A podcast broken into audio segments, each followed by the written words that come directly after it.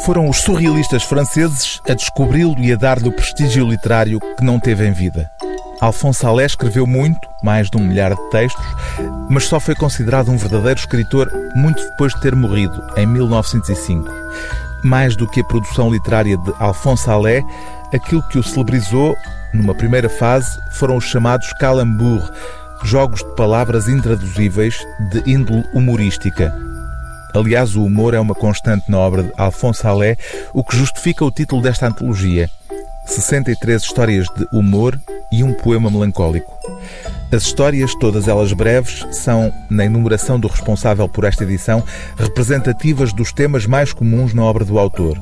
Histórias de enganos conjugais, da vida familiar, narrativas de farsas, contos para crianças, histórias dedicadas à arte e aos artistas, histórias de invenções e inventores, mistificações, fábulas e retratos de tipos humanos, como este com que se inicia o conto Sancta Simplicitas.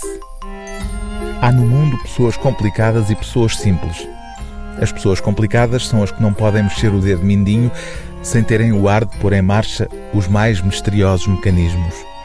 A vida de certas pessoas complicadas parece um longo encadeado de molas em espiral e de contrapesos. São isto as pessoas complicadas.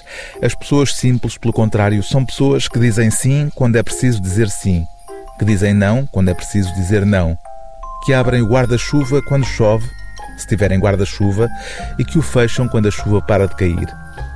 As pessoas simples seguem a direito o seu caminho, a não ser que haja um obstáculo que as obrigue a dar a volta. São isto as pessoas simples. O livro do dia TSF é 63 histórias de humor e um poema melancólico de Alphonse Allais, tradução, introdução e notas de Felipe Guerra, edição exclamação.